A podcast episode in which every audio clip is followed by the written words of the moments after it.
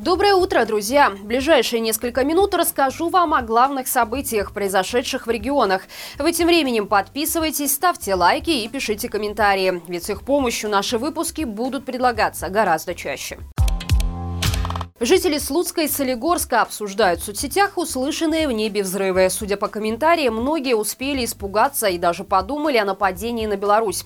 Как выяснилось позже, речь шла о хлопке, который появляется при преодолении сверхзвукового барьера реактивным самолетом.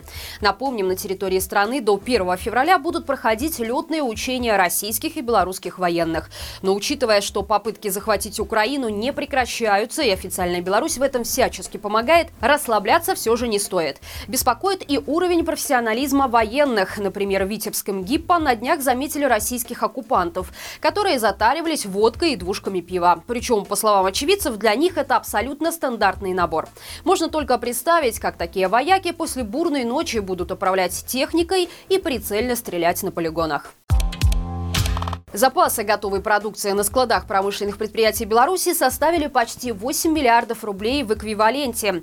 Причем за последний год они увеличились на 45,5%. В сравнении с предыдущими годами это абсолютный максимум за последние 7 лет.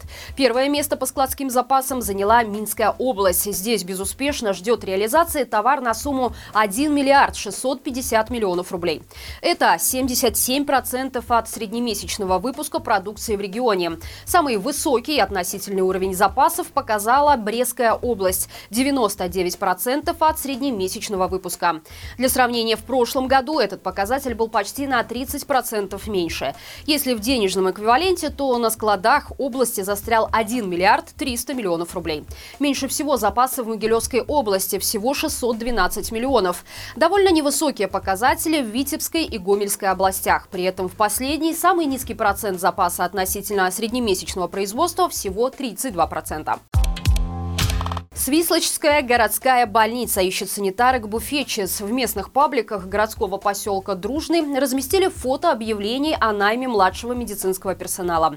Оклад предлагают 400 рублей в месяц на полную ставку. По сообщениям местных жителей, желающих работать за такие деньги нет. Напомним, из-за репрессий в Беларуси уже несколько лет наблюдается дефицит медиков. Пустые вакансии только врачей и специалистов превышают 5000 мест. Примерно в таких же количествах не хватает среднего и младшего медицинского медицинского персонала. При этом Минздрав постоянно рассказывает об уникальности нашей системы. На днях, например, было заявлено, что заболеваемость гриппом и ОРИ в стране последние недели идет на спад. Почему тогда на предприятиях и в общественных местах местная администрация возвращает обязательный масочный режим, непонятно.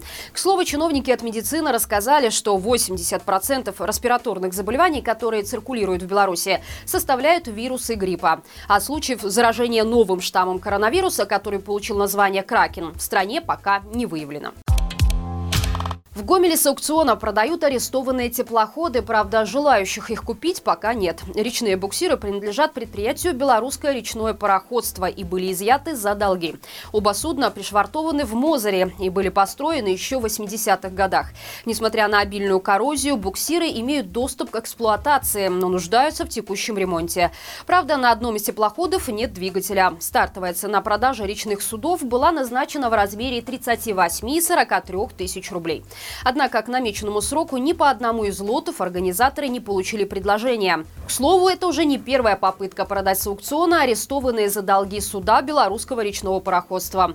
В 2022 году, например, помимо этих двух буксиров на продажу выставлялись также две несамоходные баржи. Как и в этот раз, желающих приобрести разрушающуюся от коррозии суда не нашлось. Напомним, еще недавно белорусское речное пароходство успешно занималось перевозкой грузов.